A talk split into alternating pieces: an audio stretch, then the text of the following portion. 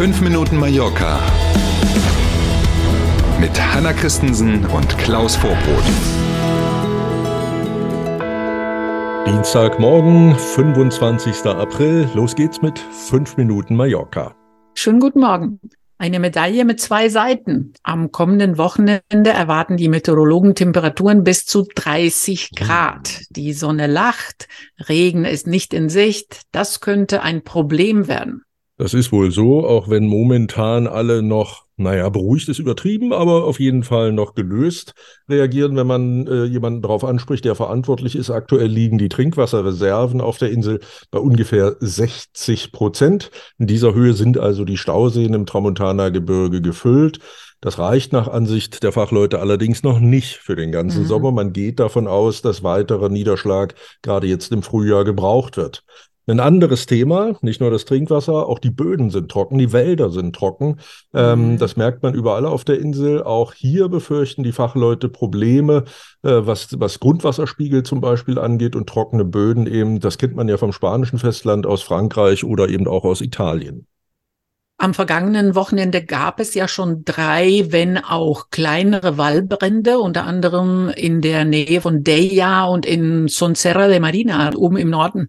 Vereinzelt mussten Wohnhäuser trotzdem evakuiert werden. Nennenswerte Schäden, außer natürlich der verbrannte Wald, aber sonst ist Gott sei Dank nichts passiert. Aber wir sind eben im April und das ist ja auch so ein bisschen so ein Zeichen für das, was möglicherweise mm. passiert, wenn es mhm. nicht doch noch im Frühjahr Regen gibt diese Hitzewelle fast eine Woche lang. Schon jetzt am Anfang der Woche geht's los auf dem spanischen Festland. Murcia war schon gestern über 30 Grad. Mhm. Könnte in die Geschichtsbücher wieder gehen. Ne? Es ist viel zu früh genau. für eine ja. Hitzewelle ja. im April. Nicht nur am Ballermann, auch die Betreiber von Nachtclubs und Diskotheken auf Mallorca sind mit dem Auftakt der Saison zufrieden. Auch dafür gibt es ja einen Fachverband, wie für vieles andere auch. Und der in diesem Fall zuständige Fachverband meldet allgemein gute Zahlen zum Saisonstart, die sich auf dem Niveau von 2019 abspielen, also dem letzten Jahr vor Corona. Auch beim Opening vom Bierkönig am vergangenen Wochenende haben die Betreiber ja volles Haus gemeldet, manchmal auch Gäste, aber hauptsächlich volles Haus. Ähm, nach Ostern und nach den Openings erwartet der Fachverband dann aber eben auch was ja auch die Hoteliers sagen, für Clubs und Diskotheken in den kommenden Wochen wieder etwas weniger Besucherinnen und Besucher, bevor dann ungefähr so ab Mitte Mai, also rechtzeitig vor Pfingsten, wieder mit vollen Häusern und mit vollen Tanzflächen gerechnet wird. Allerdings sind bestimmt nicht alle Betreiber von Nachtclubs zufrieden, kann ich mir vorstellen. In Palma gibt es auf alle Fälle eine Ausnahme.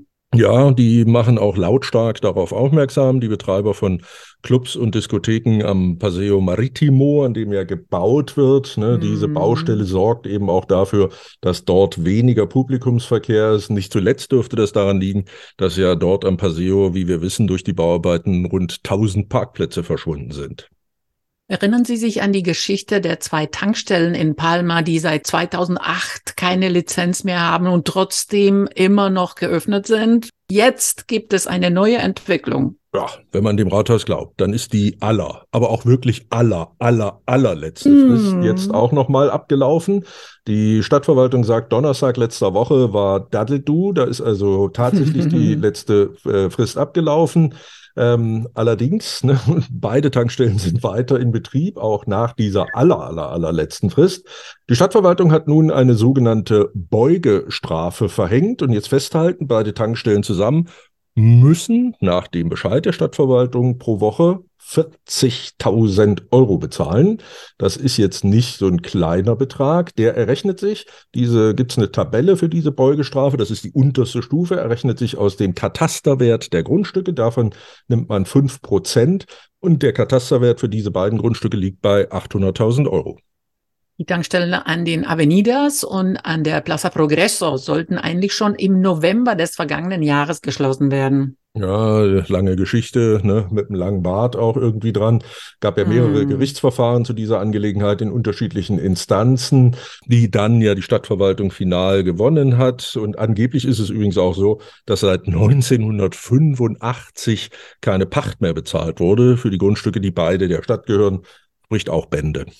Ja, Also die Wahrscheinlichkeit der Strafe, wenn man seit 85 keine Pacht bezahlt hat, ist wahrscheinlich auch ziemlich gering, oder? Ja, und 40.000 Euro, da möchtest du ein paar Liter Benzin verkauft haben. Mhm. Ja, hm.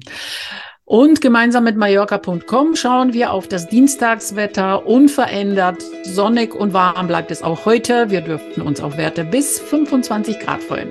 Na bitte, dann machen wir das doch und wünschen Ihnen einen schönen Dienstag. Sie wissen schon, morgen früh sind wir gern wieder für Sie da. Danke für heute, bis morgen um sieben. Tschüss.